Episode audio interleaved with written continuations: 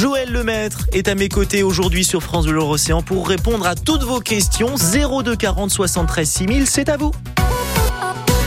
Bonjour Joël. Oui, bonjour Quentin. Bon, comment ça va ce matin? Eh ben ça va, fraîchement. Oui. Mais il paraît qu'il va faire chaud. Alors,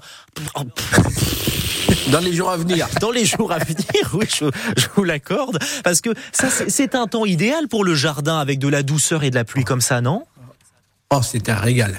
Ah oui, c'est un régal. On y est bien, on fatigue moins, hum. donc euh, on a moins de, bah, j'allais dire au niveau entretien, moins de d'arrosage à faire, moins d'apport à faire. Hum. Donc il y a des choses euh, très agréables, faut dire ce qui est, par un temps un petit peu plus doux, un peu plus frais. Hum. Bon, on va essayer de faire face aux jours qui vont venir brutalement avec des températures qui vont tourner dans les 30 degrés, donc ça va nous changer en quelques jours. Quoi. Alors justement, ces écarts de température hyper euh, importants d'un jour à l'autre, est-ce que ça peut être nocif pour notre jardin en fonction du travail qu'on y fait ces jours-ci pendant la pluie alors bon, ce qu'il y a de bien, c'est que là, la pluie, euh, c'est une belle pluie qui pénètre bien dans le sol. Donc mhm. pour les plantes qui sont en pleine terre, avec un peu de paillage au pied, même s'il se met à faire chaud brutalement, la plante va avoir ce qu'il faut. Il va y avoir un pouvoir tampon, comme j'appelle, qui va qui va faire que ça va venir en douceur pour elle. Donc de ce côté-là, c'est bon. Par contre, pour les plantes que vous avez en pot, automatiquement, là, ça peut sécher très très vite. Oui. Et c'est là qu'il va falloir peut-être changer les rythmes, c'est-à-dire que si vous arrosez tous les trois jours, par exemple, pour donner un exemple par maintenant, mmh. eh bien, il est possible qu'il va falloir arroser tous les jours. Et mmh. ça, ça va venir brutalement. Et c'est là qu'il faut se préparer. Des fois, anticiper un peu, parce que la meilleure façon d'arroser, c'est d'arroser avant que la plante n'ait soif. C'est un petit peu comme nous, si on vaut mieux boire avant d'avoir trop soif. soif clairement. Exactement. Donc euh, bah, là, il va falloir anticiper un petit peu les choses, c'est-à-dire que dans les journées où il va, où on sait que ça va sécher brutalement, donc je crois que ça va commencer à venir dès, dès demain, voire après-demain. Eh bien, euh, bah, pensez dès le matin à amener euh, l'eau ah, dont la plante peut avoir besoin pour la journée. Et là, ça se passera très très bien sans problème. Vous en parlez dès le matin justement. J'ai un, un, carré de jardin moi à la maison. Alors euh, c'est Monsieur qui a plus la main verte que moi. Euh, de, de, ce côté-là, pour pour l'arrosage, c'est mieux le matin ou c'est mieux le soir? Parce qu'il y a deux écoles pour ça. Alors moi personnellement, je regarde les températures, c'est-à-dire que hmm. j'essaye de travailler, d'amener l'humidité quand les températures sont les plus basses. Donc si on, on a le soir euh, des températures qui baissent euh, bah, d'une manière importante, eh bien c'est le moment idéal. Alors il y a deux, il y a, il y a forcément les, les, deux leçons. On disait le soir parce que ça permettait à l'eau de pénétrer pendant la nuit et donc de s'évaporer un peu moins. Maintenant, si on a 25 ou 30 degrés en fin de journée, euh, c'est pas l'idéal de faire un arrosage à ce moment-là parce qu'il y a des chocs thermiques qui vont se faire. Hmm. Par contre, le matin, le matin, l'avantage du matin, si vous voulez, c'est que bon, je dis bien le matin, mais de bonne heure. Hein. Oui. et donc, à partir de ce moment-là, les températures sont basses, l'eau pénètre bien. Si des fois vous mettez de l'eau sur certaines plantes qui sont sensibles aux maladies, eh mhm. bien, l'humidité va s'assécher rapidement. On ne va pas se retrouver pendant toute la nuit, euh, si vous voulez, avec de l'humidité sur le feuillage. D'accord. Et donc, à partir de ce moment-là, eh bien, on évite aussi certaines maladies. Alors, vous voyez, il y a toujours le pour et le contre d'un côté comme de l'autre. Ouais, donc si le matin on est du genre à être euh, levé tôt, si on, aime bien se lever de bonne heure, eh bien c'est l'occasion d'aller au jardin et de, de passer quelques coups d'arrosoir euh, au pied ou sur nos plantes en fonction du système d'arrosage qu'on a. Voilà, exactement. Nous recevons un premier invité, Joël. Nous avons Bernard au bout du fil avec nous depuis la Chapelle-sur-Erdre. Bonjour Bernard. Bonjour messieurs. Euh, oui, bonjour. vous avez posé une question il y a quelque temps parce que j'avais des figues, un figuier. Oui. Euh, ou alors euh, il était, les figues étaient vertes mais ils mûrissaient pas. Ah. Alors vous m'aviez indiqué qu'il fallait mettre euh, des héligo-éléments hein, mhm. pour arriver à maturité. Donc c'est venu. Hein. Là maintenant ils sont en maturité. Mais alors le problème que bah, ça commençait déjà depuis un moment, euh, j'avais coupé cette, ce figuier-là. Euh, je l'avais bien rabattu parce qu'il était assez haut. Hein. Là il fait encore, euh, je pense, 2 mètres 50, 3 mètres. Hein. Mais alors il s'est étendu en largeur. Mais alors assez énorme. Il a des feuilles énormes, et alors forcément les fruits qui sont en dessous n'arrivent pas trop à mûrir parce que forcément le soleil euh, est hmm. bloqué quoi par les par le feuillage. C'est quoi comme variété J'aimerais savoir Bernard. Parce que c'est il est violet. Moi je l'ai ramené de chez des amis qui étaient à Argelès-sur-Mer. Mhm. Il n'en voulait plus. Il était petit à ce moment-là. Il faisait euh, quoi 80 cm. Il n'en voulait pas. Donc je l'ai ramené dans un pot et donc euh, il a pris bah, ses aises. Planté. Je me suis dit bon après on verra bien si si ça vient ou pas quoi. Hein. Et, et quelques années après j'ai eu des figues superbes, hein, mhm. des grosses figues violettes. Alors, je sais qu'il y a beaucoup de variétés, mais alors lesquelles oui. Alors, on sait que c'est pas de la blanche déjà, c'est pas de la blanche ni de la verte si elles sont violettes. Alors, quelle réponse peut-on apporter, Joël, à Bernard avec ce, ce problème de maturité du haut feuillage du figuier? Voilà. Alors, ce qui s'est passé, en fait, le fait de rabattre relativement court une plante, automatiquement, quand on réduit la plante, mmh. la plante repart que de plus belle en, en végétation, c'est-à-dire que ça, c'est un petit peu l'effet, comme si vous aviez une pompe à la base, les tuyaux, on les a raccourcis, il y a beaucoup plus de pression dans les tuyaux, et donc ça éclate. Et donc, automatiquement, on se retrouve avec des feuilles sensationnelles, bien vertes, mmh. des, des pousses qui ont bien poussé. La plante est partie plus en largeur parce qu'on l'a taillée sur la hauteur, essentiellement. Alors, donc, maintenant, ben, on a de l'ombre un petit peu pour... Euh, j'ai envie de dire pour euh, quelques pour certaines figues, mmh. eh bien ce qu'on peut faire le cas échéant, c'est d'enlever quelques feuilles. On va pas enlever toutes les feuilles bien entendu, mmh. mais on enlève quelques feuilles de façon à avoir un peu plus de clarté, un peu plus de luminosité et puis bon, on va avoir un petit peu plus de chaleur dans les jours qui vont venir, ce qui va aider naturellement mmh. euh, à la maturité de, du fruit. Ben forcément dans son bonheur le figuier, il a fait il a fabriqué de la végétation. Voilà, il s'est épanoui, il s'est étalé.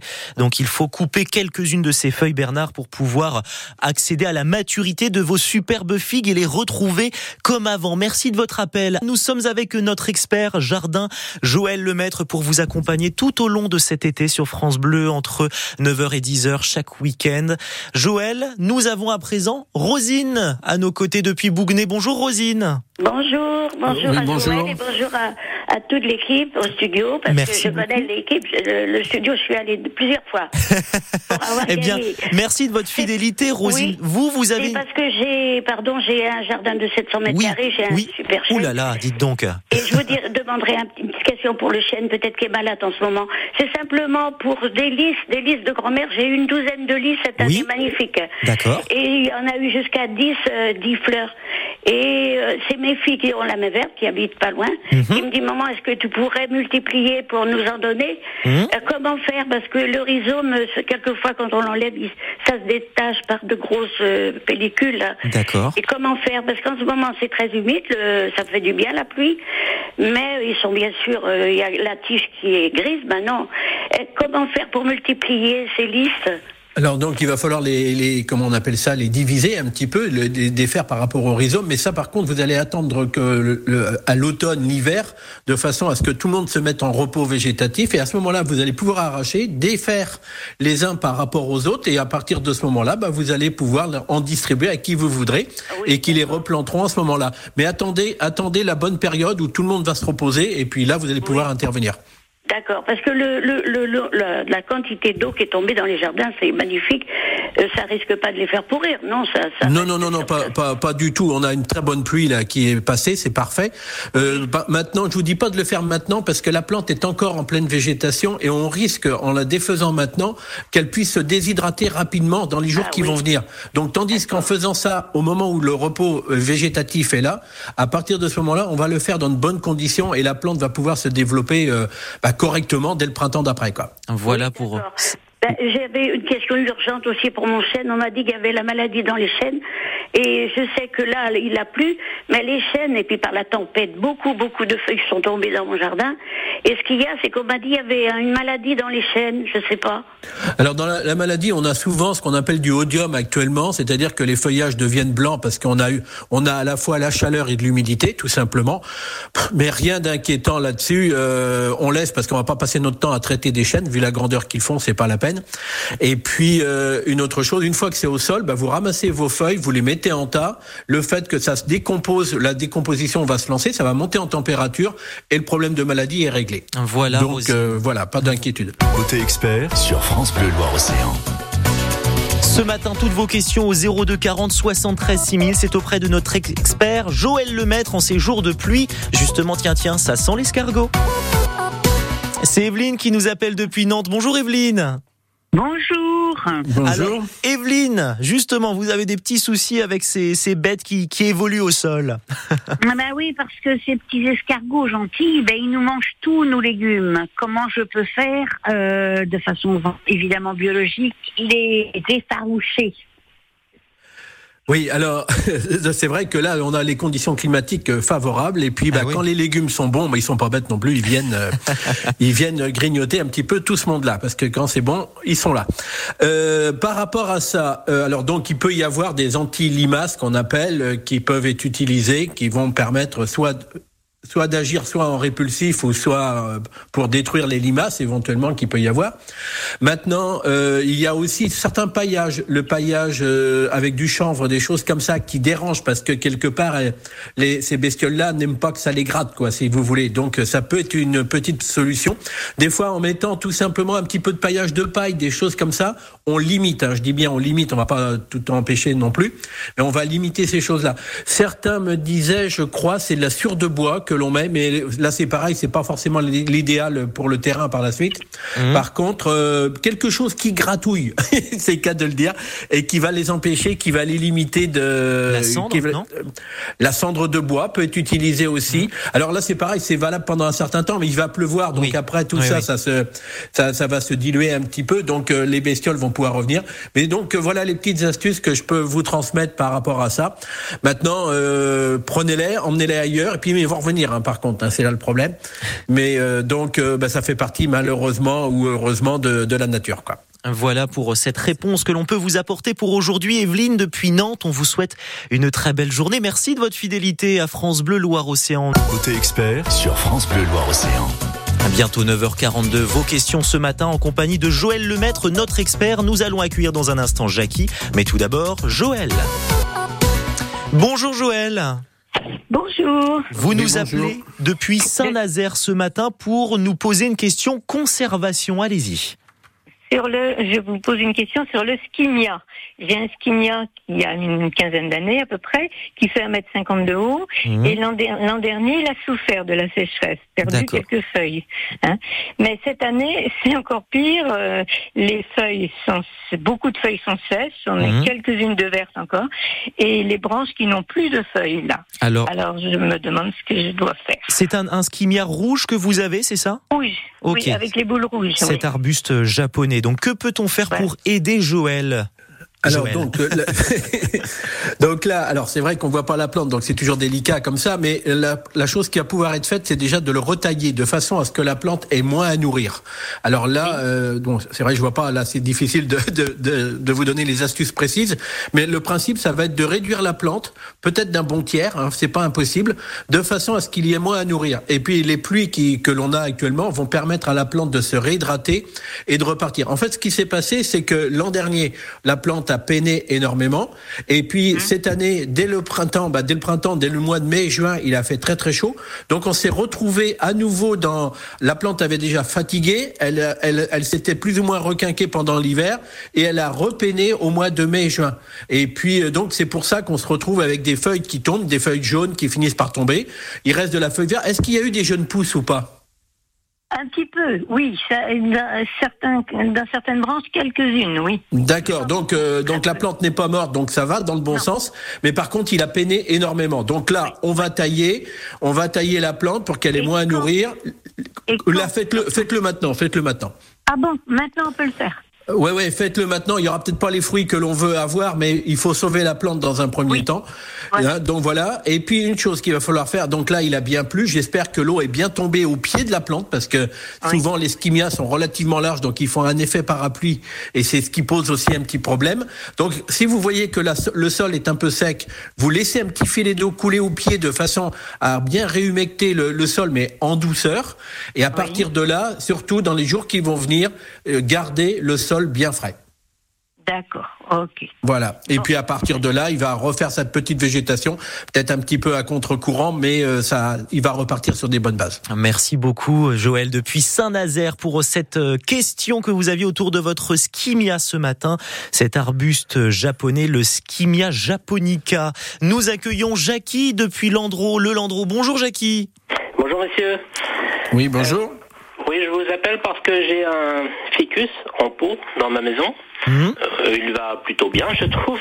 Euh, simplement, euh, au sol, euh, autour euh, du pot, j'ai j'ai systématiquement une, un genre de substance collante qui se Ah. dépose. Une espèce de résine? C'est ça, oui, ça, ça donne un peu cette impression, oui. Alors, alors, là. Alors sur le pot, sur le pot lui-même? Non, non, c'est vraiment euh, sur le carrelage au sol. Avant, j'avais un pot en terre, donc euh, je me suis dit c'est peut-être euh, le problème, et je l'ai euh, rempoté dans un pot en plastique, et le problème demeure. mais c'est quel type de ficus aussi? Parce que c'est peut-être le l'arbre à caoutchouc? Alors, c'est euh, Alors petit feuillage ou gros feuillage? Plutôt petit, euh, D'accord, donc euh, couleur verte et avec une bordure voilà. blanche. Enfin, blanche. voilà, ça va être le Benjamina qu'on appelle. Hmm. Euh, par contre, est-ce que vous avez parfois, et il peut arriver sur le sur le genre de ficus que l'on ait euh, de la cochenille Est-ce que vous avez ce phénomène-là sous les feuilles? J'en ai pas remarqué, en tout cas. Donc ça, ça sera à vérifier parce que je vois pas trop en quoi le ficus poserait problème avec quelque chose de collant au sol. Euh, c'est souvent on a ce phénomène-là des fois et donc il peut y avoir par exemple le, ficus il est assez grand, assez large, plus large que le pot. Si on a par contre quelques insectes, quelques cochenilles dessus, il peut y avoir un genre de mielac qui va tomber au sol et ce qui pourrait expliquer je dis bien qui pourrait expliquer ce fameux côté gras que vous avez euh, euh, sur, le- sur le carrelage. Ben, so- donc c'est à vérifier. Si vous avez ce phénomène-là sur un ficus comme ça, vous ressentez le ficus en extérieur et vous pourrez faire un traitement avec un produit à base d'huile de paraffine que vous allez diluer dans l'eau. Vous allez pulvériser en haut et en bas et généralement ça se nettoie très très bien. Côté expert sur France Bleu Loire Océan. Avec notre expert ce matin, Joël Lemaître, pour vous accompagner et répondre à toutes vos questions. Bain-sur-Oust, c'est la commune depuis laquelle nous appelle Claudine ce matin. Bonjour Claudine. Oui, bonjour à vous deux. Et merci pour Oui, votre bonjour. Avec plaisir. Émission. Moi, je- tout d'abord, euh, la dame qui a appelé pour des limaces, vous savez, nous, on a ramassé des aiguilles de pin que nous avons passées dans la tondeuse. Oui. Et J'ai mis ça pour pailler, alors là, c'est C'est efficace. Là, j'ai aussi eu deux appels au, au standard auprès de, de Donna. On nous a parlé également de coquilles d'œufs et de coquilles d'huîtres. Paraît-il que les vertus sont aussi euh, très efficaces contre les escargots qui viennent manger le potager. Ça, c'est c'est pas mal du tout. Voilà, ça gratte dur, ça gratte dur, ils aiment pas ça. Alors justement pour pour protéger peut-être aussi notre mâche parce que vous vous avez un petit souci mais tout autre que les escargots Claudine.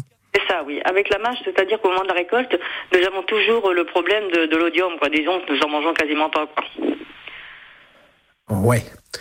Par rapport au odium. Donc là, c'est une histoire, c'est lié aux conditions climatiques. Et surtout Ouais. cette année, on a vraiment toutes les conditions favorables c'est à ce genre hein. de choses. Ah oui oui. Alors, ce qui peut peut-être être fait, c'est de pouvoir les faire légèrement sous abri. C'est-à-dire que vous faites un abri de façon à ce que l'humidité du ciel ne tombe pas directement sur la, sur la mâche. Et, et puis faire des arrosages, mais vraiment que le matin, comme on disait ce matin, de façon à ce que ça s'assèche rapidement. Mhm. Et puis à partir de là, ben, on peut on peut limiter. Alors après, ben, je vais pas vous dire de, ben, on pourrait mettre des, des produits de traitement, mais après on va manger des produits de traitement, c'est pas forcément l'idéal. Euh, donc là, pour les odium, ben, c'est souvent des produits à base de soufre hein, qu'on peut utiliser. Maintenant, euh, moi personnellement, ce que j'aurais tendance à faire, ça serait un peu comme quand on fait pour les tomates, on met euh, une genre de serre, si je peux appeler ça comme ça, en hauteur de façon à ce que l'humidité ne vienne pas stagner au niveau des au niveau de. Ah, Est-ce que c'est d'une fragilité euh, C'est un petit peu. Alors c'est quelle plante? Je me je m'en rappelle plus. J'ai vu un reportage il a pas Alors, longtemps. alors, c'est une salade, si on peut préférer ça un petit peu. C'est une petite salade, si je peux appeler ça comme ça, qui qui donne des petites feuilles par rapport à l'autre salade où on a vraiment la la la, la plante complète. Là vraiment c'est une petite plante, mais par contre euh, euh, bah, euh, c'est lié vraiment aux conditions climatiques. Alors là faut faut limiter, faut faire en sorte de ne pas avoir d'humidité qui reste à stagner sur la plante. Plante. Ouais, c'est comme la roquette. Voilà, j'ai retrouvé la roquette aussi qui est voilà, hyper ouais, fragile. exactement. donc, euh, faut être hyper prudent avec ça. Merci beaucoup Claudine pour votre appel depuis Bain-sur-Rouste ce matin et merci aussi pour votre astuce avec les aiguilles de pin pour lutter contre les escargots et les limaces, la mâche avec les problèmes voilà. d'odium, d'oïdium ce matin dont nous avons parlé. Eh bien, c'est déjà la fin de votre rendez-vous jardin sur France Bleu Loire Océan. Joël, on va se retrouver dès demain matin à nouveau à partir de 9h. Voilà, on se retrouve demain matin à 9h au studio, ça marche. En direct des studios de France Bleu Loire Océan, situé de Bisque et François Mitterrand à Nantes. Je vous souhaite une belle journée et puis surtout profitez bien de la pluie. oui, oui, on en profite, c'est super. Avec plaisir, Joël, à demain. Allez, à demain, merci.